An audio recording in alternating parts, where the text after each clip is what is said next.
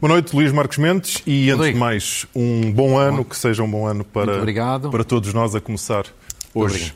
Temos muito para, si. muito para falar Sim. e, portanto, vamos atacar sem mais demoras. Começamos por algo que os portugueses seguem, infelizmente, com toda a atenção, que é o estado claro. da pandemia. Não é? Muito bem.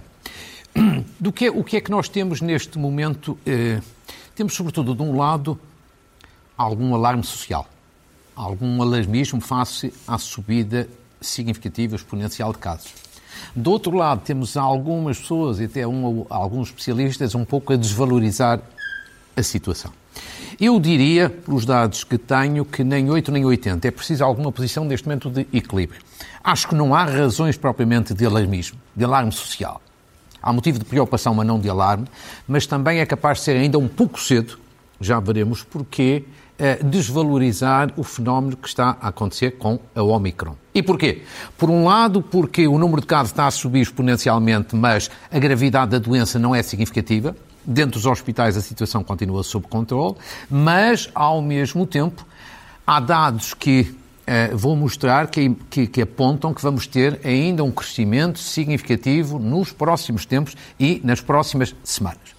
E, portanto, traduzindo isto em termos gráficos, eu diria, em primeiro lugar, há um dado aqui importante a terem atenção, que é a comparação com a situação de hoje, neste caso, do dia de ontem, com a situação de há um ano atrás. 1 de janeiro de 2021 com 1 de janeiro de 22. Coluna, as duas primeiras colunas da direita, o número de casos, como ali se vê a, a, a coluna branco, houve um crescimento muito, muito significativo.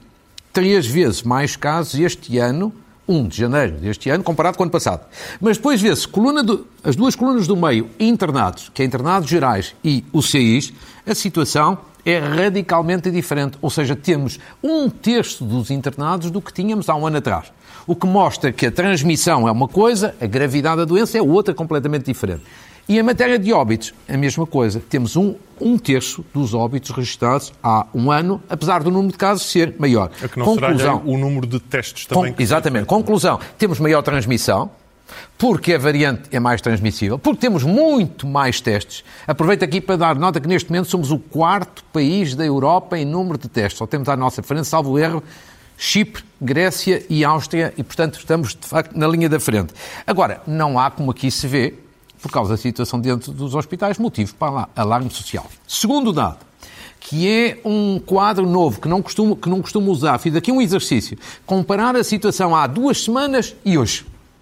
Ou seja, já com o efeito da Omicron. E o que é que ali se vê? As duas colunas ali do lado esquerdo, número de casos. E, evidentemente, que houve um crescimento significativo. Em duas semanas, o número de casos, o número de novas infecções subiu quatro vezes. E, portanto, lá temos os testes e a maior transmissibilidade da, da doença. O que aqui mas há um depois, ano seria muito alarmante, mas desta vez... Se não tivéssemos a vacinação, não claro. tenho uma dúvida que as duas colunas da direita não estariam como estão. Estão equilibradas praticamente em duas semanas. Houve um crescimento ligeiro, marginal, do número de internados dentro dos hospitais. É o efeito de vacinação. Ou seja, a vacinação, de facto, previne a doença que obriga a internamento hospitalar. Portanto, tudo isto para tirar a conclusão do meu ponto de vista que não há motivo para alarmismo. Agora, também do outro lado, para aqueles que no outro extremo dizem, ah, isto que de alguma forma desvalorizam a situação, eu gostava de apresentar agora um outro dado que amavelmente me foi cedido, que são previsões de, do Instituto Superior Técnico, num relatório de, de, de há poucos dias, eh, e que mostra o seguinte: são previsões primeiro não são minhas, são do Instituto Superior Técnico, com pessoas muitíssimo qualificadas e o pico, segundo estas previsões, o pico desta onda pode acontecer entre 24, 20 e 24 de janeiro. Podemos chegar a ter 100 mil casos por dia. O número de internados pode chegar aos 2.200. Mesmo assim, será substancialmente abaixo do que tínhamos há um ano. O doentes mais graves em unidade de cuidados intensivos podem chegar aos 225. Mas atenção, mesmo assim, não chega às chamadas linhas vermelhas, que está ali entre os 250 casos, e os óbitos podem chegar a 25, 30 por dia. Mas, Ou no seja... sentido prático, pode haver muitos, muitos confinamentos, isolamentos que afetam as eleições, nomeadamente. Claro que sim. E este é um problema, é um problema sério que se espera que o Ministério da Administração Interna e as autarquias saibam, de facto, explicar rapidamente como é que as pessoas isoladas, que as pessoas que não podem sair de casa, como é que vão votar. Como é que vão fazer? Bom, isso era bom. Agora, aqui chegados, eu, portanto, diria nem 8 nem 80 nem desvalorizar a situação, nem entrar num clima de alarme social. E por isso é que acho que há duas ou três coisas neste momento essencialíssimas. Primeiro, neste momento, é natural que as pessoas estejam preocupadas com esta subida exponencial de casos, ainda que depois não tenha reflexo, felizmente, em termos de gravidade dentro dos hospitais. E, portanto, primeira coisa tem que haver uma comunicação eficaz. Quer dizer, mais do que nunca, a comunicação da Direção-Geral de Saúde e das autoridades de saúde tem que ser eficaz. E está a ser? Não. Eu dou-lhe dois exemplos desta última semana. Um exemplo. A Direção-Geral de Saúde reduziu o chamado período de isolamento, ou anunciou a redução do período de isolamento de 10 para 7 dias. Muito bem, não discuto a medida porque não sou especialista. Agora, ninguém sabe ainda quando é que vai entrar em vigor. Quer dizer, médicos, doentes, o país todo já sabe que vai haver uma alteração. Mas, nestes momentos devia haver simultaneidade entre o momento da decisão e o momento da execução.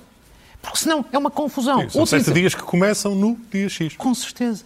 Clareza, simplicidade, eficácia. Segundo exemplo, houve problemas com a linha de saúde 24.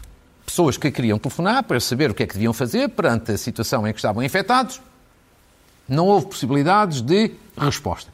Muito bem, pode haver circunstâncias especiais que justificam isso. Mas por que é que nesse momento não existe uma coisa muito simples, uma folha, uma explicação muito simples no site da Direção-Geral de Saúde para que as pessoas se informem por via online e saibam o que podem ou não podem fazer. Claro que há lá muitas explicações, mas é uma confusão. Se você for ao site, por exemplo, das entidades homólogas na Dinamarca ou no Reino Unido, está lá tudo, toda a explicação e informação de forma simples, praticamente, praticamente em meia, meia dúzia de parágrafos. E, portanto, eu acho que era preciso quase um simplex na Direção-Geral de Saúde para simplificar. Repare só um último exemplo. Pessoas que eu conheço que tiveram Covid, ao fim de 10, 12 dias, acabou o tempo em que estavam internados, mas depois não, tiveram alta e depois o certificado de recuperação não existe ainda. Ainda não aparece. Portanto, não Sim. podem fazer a sua vida normal. Estas coisas têm que ser resolvidas, são coisas concretas. Segundo, segundo dado. Uh, agora, quarta-feira o Governo vai reavaliar se as medidas que existem em vigor se mantêm ou não se mantêm. Tudo aponta para que se vão manter. Uh, mas é importante, por exemplo, que seja tudo bem clarificado relativamente às escolas.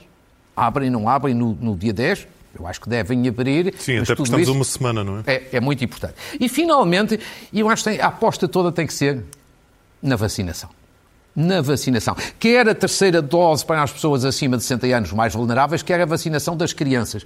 Eu permito-me aqui, antes de mostrar um gráfico, chamar a atenção das crianças.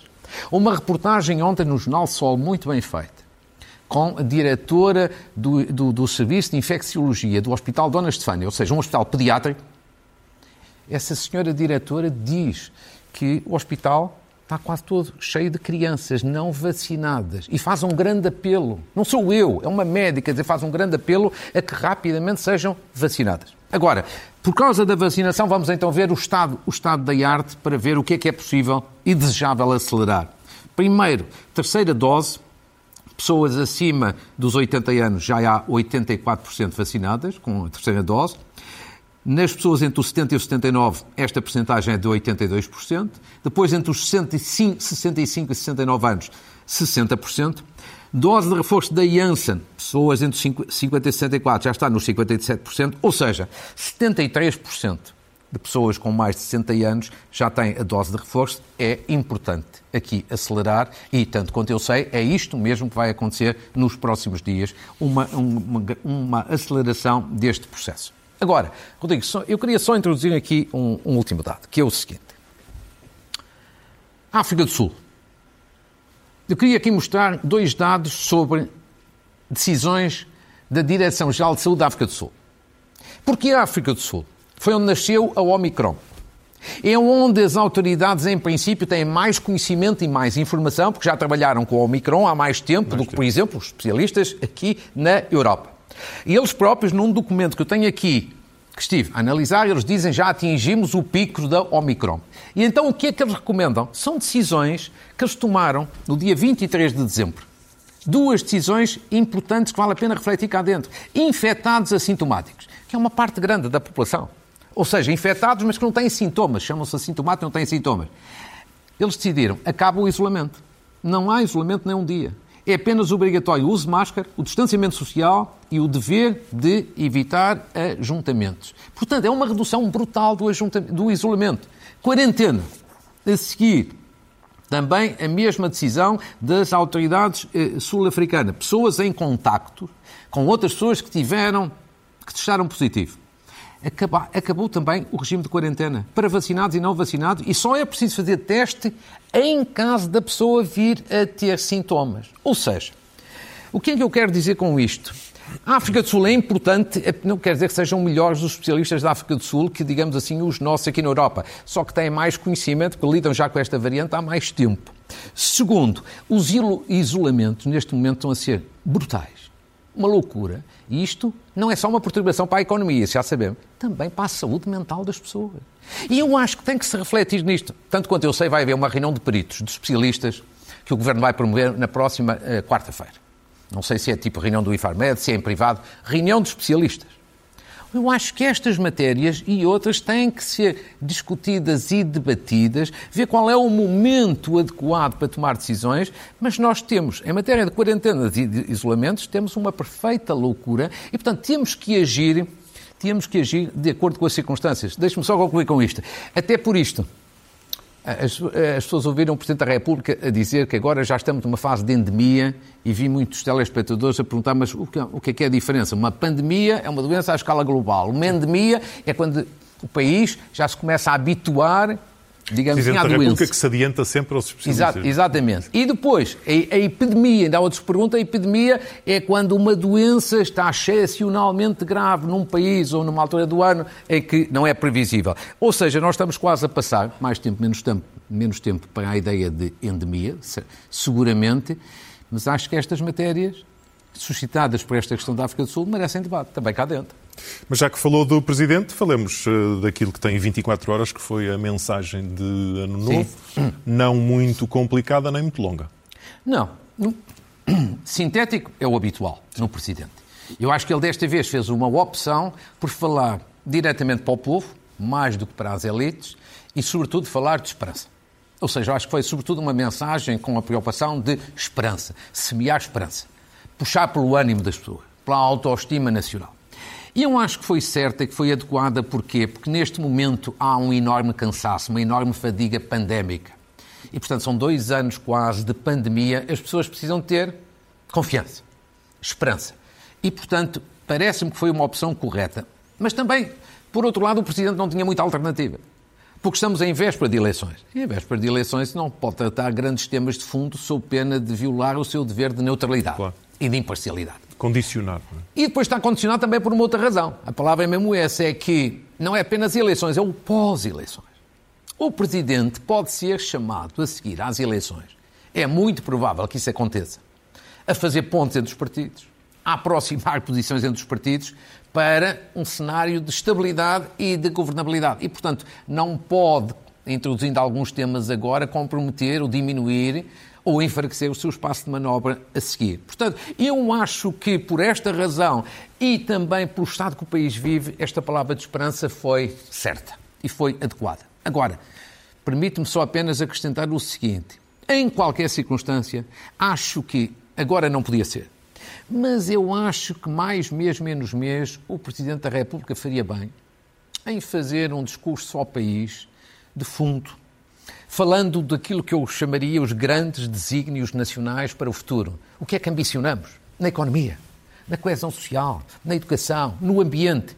Ou seja, puxar pela ambição nacional. Não podia ser agora, de maneira nenhuma, mas acho, por exemplo, na cerimónia evocativa do próximo 25 de Abril, era capaz Sim. de ser adequado. Vai é uma sugestão que, que deixo. Ele vai ter que esperar até para... Eh, o próprio deve estar a ver como é que, como é que saímos eh, de facto disto da, da pandemia. Entretanto, Sim. a última semana do, do ano tivemos aqui na, na SIC a sondagem eh, para a Sim. SIC Expresso, que não traz alterações, mas traz a balança a equilibrar um nadinho. Sim, é?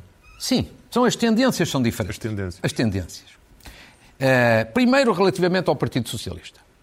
É uma boa notícia para o Partido Socialista, mas a tendência suscita algumas preocupações uh, e perigos ao PS. Porquê? Porque o PS está com 38%, isso é um ótimo resultado para quem está há seis anos no poder e que tem o desgaste inerente. Com dois anos de pandemia, o desgaste é maior. Uh, e, portanto, nesse plano é um bom resultado. Agora, a tendência é de descida. E, portanto, Segundo o Expresso, o PS está a baixar, dois pontos é certo, mas está a baixar. Está desgastado, não é? Um pouco, talvez, efeito do, do, desgaste, mas, sobretudo, é algo aqui que já se viu nas autárquicas em Lisboa com Fernando Medina. Não quer dizer que a situação se repita, quero dizer é que o fenómeno é semelhante. Estava em alta e começou a baixar. Do outro lado, o PSD. É tendência oposta não tem um resultado brilhante na sondagem, o PST, porque ter 31% a um mês das eleições não é fantástico. Ninguém ganha eleições com 31%. Estar a 7 pontos do primeiro, do Partido Socialista, é uma distância ainda muito acentuada. Agora, onde é que o PSD tem motivos para ter eh, satisfação moderada? É que a tendência é de subida. No espaço de um mês, recuperou 5 pontos percentuais. Portanto, está numa dinâmica de subida, enquanto que o Partido Socialista está numa dinâmica de eh, descida. Depois, relativamente aos eh, pequenos partidos, eu acho que há bons resultados como o Chega, há maus resultados como o Bloco, mas acho, sobretudo, que ainda é um bocadinho cedo relativamente aos pequenos partidos. Porquê? Porque eu acho que uh, a via sacra deles vai começar agora. A sensação que eu tenho é que os pequenos partidos vão perder votos vão perder votos nas, nas, nestas próximas semanas, ou seja, com os debates e com a campanha eleitoral. De forma geral? De forma geral? Sim, do modo geral, à esquerda e à direita. Porquê? Estas eleições são radicalmente diferentes das eleições de há dois anos. Ah, porquê? Há dois anos já se sabia quem, quem ia ser o vencedor. Já toda a gente sabia há dois anos. A um mês de distância já sabia que o Partido Socialista ia ganhar. Portanto, não havia tensão, não havia dramatização. E isto agora é o contrário. Está tudo muito incerto, muito em aberto, muito imprevisível. Isto beneficia quem? Os dois grandes partidos. Segundo, o número de indecisos há dois anos, por esta ocasião, era baixo. Agora é muito alto. Podem cair os indecisos para um lado ou para o outro. E, sobretudo, porque é que isto é perigoso para os pequenos partidos? É que vai haver uma grande bipolarização ao centro, entre PS e PSD. Por esta razão muito simples. Só duas pessoas podem ser primeiros-ministros, ou António Costa ou Rui Rio. E, portanto, os partidos mais pequenos, à esquerda e à direita, podem vir a ser penalizados com o quê? Com o chamado voto útil. Não houve praticamente voto útil há dois anos e eu acho que agora vai haver em massa. Por isso, esta sondagem é um indicador, mas temos que aguardar as próximas. Por agora, a política faz-se de forma tradicional. Vamos ter a Sim. habitual campanha nos últimos 15 dias antes das eleições, Sim. mas os próximos 15 dias, que começam, aliás, hoje, vão hum. ser de debates televisivos. O que, o que é que podemos esperar? O que é que os partidos podem apostar nesses debates? Todos vão apostar muito, evidentemente. Agora, o resultado final pode ser diferente. Eu acho que, em primeiro lugar, há uma incógnita grande, que é o LIVRE. O LIVRE vai participar pela primeira vez nestes debates. E eu acho que é uma incógnita. Porquê? Porque, por um lado, o seu líder, Rui Tavares, é um bom debatente. É uma pessoa bem preparada, bem estruturada, não tenho dúvidas vai fazer bons, bons debates. Agora, o problema é que o LIVRE, com a tal bipolarização que falei há instantes, nesta eleição não tem grande espaço para crescer. Ou seja, não é a eleição mais favorável a um partido que quer crescer como o LIVRE. Portanto, é uma incógnita. Depois, eu acho que há dois partidos que vão ganhar bastante com estes debates a Iniciativa Liberal por um lado e o Chega por outro. E porquê? Porque eles precisam de ter grande visibilidade, porque eles precisam de consolidar, digamos assim, as suas posições, já são partidos parlamentares, porque os respectivos líderes, concordam ou discordam das ideias, são bons debatentes e, portanto, eles podem ter a ganhar com estes debates. Ou seja, é o espaço mediático que têm tido é aqui altamente amplificado. Depois eu acho que há dois partidos que eu acho que não têm muito a ganhar com os debates. o Bloco de Esquerda e o PCP. O PCP, porque Jerónimo de Sousa tem muitas qualidades, mas não é manifestamente um bom debatente. Não é uma pessoa os debates não são a praia de Jerónimo Sousa e por isso, de resto, é que, não será por isso, mas eu acho que é por isso que o PCP vai fazer poucos debates. Uh, menos do que fazem os outros. Catarina Martins, ao contrário, debate bem. Ela é estruturada, ela faz muito bem o papel em debates. O problema é que a posição do Bloco é difícil nestas eleições. É difícil. Como já se viu na sondagem, já perde quase metade do eleitorado. Agora, depois há aquilo que eu acho que vai ser um debate capital de resto, nestes 30 debates vamos ter meia dúzia que são importantes e eu acho que há um, não direi que é decisivo, não há nada é decisivo. Costa Rio, não é? Costa Rio. E eu acho que aqui, aqui há os pontos fortes de cada um e os pontos fracos de cada um. E eu acho que vai ser importante terem atenção a isto. Para mim, o ponto mais forte de António Costa é a sua experiência governativa. Eu acho que ele vai usar isso à exaustão. Rui Rio, por seu lado, eu acho que o ponto mais forte é a sua acutilância política. Rui Rio normalmente é muito assertivo e acutilante em debates. De resto, ganhou o anterior debate há dois anos com António Costa. Segundo, quais são os pontos fracos? Eu acho que de António Costa o ponto fraco é o cansaço da governação. Quer dizer, é o reverso da experiência. Tem experiência, mas há um certo cansaço no país em relação ao governo. Há uma parte grande do país que está farto do governo. Quanto a Rui Rio, eu acho que ele tem outra fragilidade. É que ele faz o diagnóstico da situação, tem as suas orientações gerais, mas ele foge, do modo geral, a ter propostas concretas. Seja sobre a economia, seja sobre a justiça, seja sobre a parte fiscal. Propostas concretas. Ora, as pessoas neste momento querem propostas concretas. Ele não apresentou sequer ainda o seu programa eleitoral. Portanto, se não tiver cuidado com esta parte, esse... A ausência de propostas concretas pode ser uma fragilidade. Esse debate não pode ser, uh, não pode ser uma, uma dança de bloco central, de não agressão? Quer dizer, uh, depende, depende. Eu julgo que não. Eu julgo que não. Eu julgo que esse debate vai ser um debate de afirmação profunda de diferenças entre o PS e entre o PST. Não vai ser um debate morno, na minha opinião, como foi de alguma forma há dois anos. Vai ser um debate vivo, afirmativo, por uma razão muito simples. Há dois anos sabia-se quem ia ser o vencedor. Neste momento está tudo em aberto. Temos que avançar, porque o nosso tempo. Sim, vamos, vamos, ver se vai ter tempo aqui para, para este último ponto que, que temos. Vamos, vamos para ver. as previsões para 2022. Algumas previsões para este ano. Entre Nostradamus e Zandinga. Exatamente. Vamos fazer algumas, algumas previsões. Vamos Muito a isto. Bem. Primeira grande questão que muitas pessoas perguntam: que tipo de ano vai ser este ano? Vai ser um ano de recuperação? Vai ser um ano de incerteza? Eu acho que vai ser um ano com as duas coisas. Um ano de recuperação económica, sem dúvida, mas um ano com grandes incertezas. É preciso que as pessoas tenham esperança, como diz o Presidente da República, mas também os pés assentos à terra. Olha, incertezas estratégicas que podem condicionar a nossa vida, embora sejam lá longe. O conflito entre a Rússia e o Ocidente por causa da Ucrânia. Pode ser um problema sério.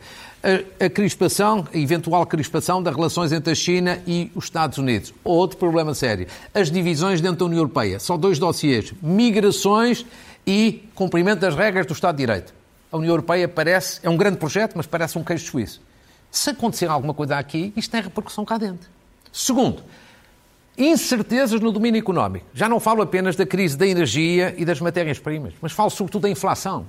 Nós em Portugal já não estamos, e na Europa, habituados há muitos anos à inflação, porque tivemos inflação ou baixíssima ou até deflação. Mas a inflação aí está, a subida dos preços veio para ficar, é um problema que não é tão transitório quanto isso. Isto é um imposto escondido. Sim. que afeta sobretudo os mais fracos e que pode levar a subida de taxas de juros. Não é apenas um problema para a dívida do Estado, é para quem tiver empréstimos, por exemplo, de habitação, portanto, diz respeito às pessoas. Terceiro, as incertezas pandémicas, essas são mais visíveis. Ninguém sabe quando a pandemia vai acabar. E depois, e depois as incertezas no plano político têm a ver com as nossas eleições, evidentemente. Quem vai ganhar? E quem vai ganhar? Vai ter uma maioria? Vai ter estabilidade? Vai ter condições para governar? Vamos ter quatro anos de legislatura ou apenas dois? Isto são as incertezas sérias. Eu acho que 2022 é um ano de recuperação, mas é um ano de grandes incertezas. E que tipo de Depois... governo é que acha que teremos? Deixe-me responder primeiro ao contrário. Já lhe respondo à sua questão. Primeiro, os tipos de governo que eu acho que não vamos ter. Eu acho que não vamos ter um governo de maioria absoluta de um só partido. Nem do PS, nem do PSD. Acho que é quase impossível. Isso exige uma concentração tão grande de votos que eu acho que as pessoas não estão para aí virar. Acho que também não vamos ter um governo formalmente do Bloco Central. Ou seja, com ministros do PS e do PSD, como aconteceu uma única vez na vida. Acho que não. Um e outro partido rejeitam isso. Pode haver acordos, que é uma coisa diferente. Isso acho que provavelmente vai haver. Mas não um governo do Bloco Central. E também não haverá uma nova geringonça com o António Costa. Um dia mais tarde, ela pode ser ressuscitada. Agora, a seguir às eleições, não creio. Respondendo por isso à sua pergunta, excluindo estas hipóteses, eu acho que vamos ter o quê? Um governo minoritário. Ou do PS ou do PSD. Ou liderado por Rui Rio, ou liderado por António Costa. Os portugueses vão decidir. O que é que isto significa? É uma solução magnífica? Não, não é. Porque vai ter um apoio precário no Parlamento. Provisório, instável. Eu até acho que vai conseguir passar um orçamento, dois orçamentos. Quem ficar na oposição vai viabilizar. Mas isso não Mas, é um governo para quatro anos, não? Não, dificilmente é um governo para quatro anos. Ah, corre-se o risco de ser um governo para dois anos. E porquê? Rodrigo, deixe-me só explicar às pessoas porquê. Diga. Porque um líder da oposição que viabiliza um orçamento e dois orçamentos ainda tem espaço de manobra dentro do seu partido. Mas ao fim de dois orçamentos se viabiliza o terceiro e o quarto cai dentro do partido. E como não quer cair dentro do partido, evita viabilizar mais orçamento. Este é o problema dos governos minoritários. Mas eu acho que é a solução mais provável. Os portugueses agora dirão se é minoritário do PS ou minoritário do PSD. Portanto, os delfins do PS e do PSD ficam, ficam à espreita desse, desse governo com Nem dificuldades. Mais. Exatamente. E as economias?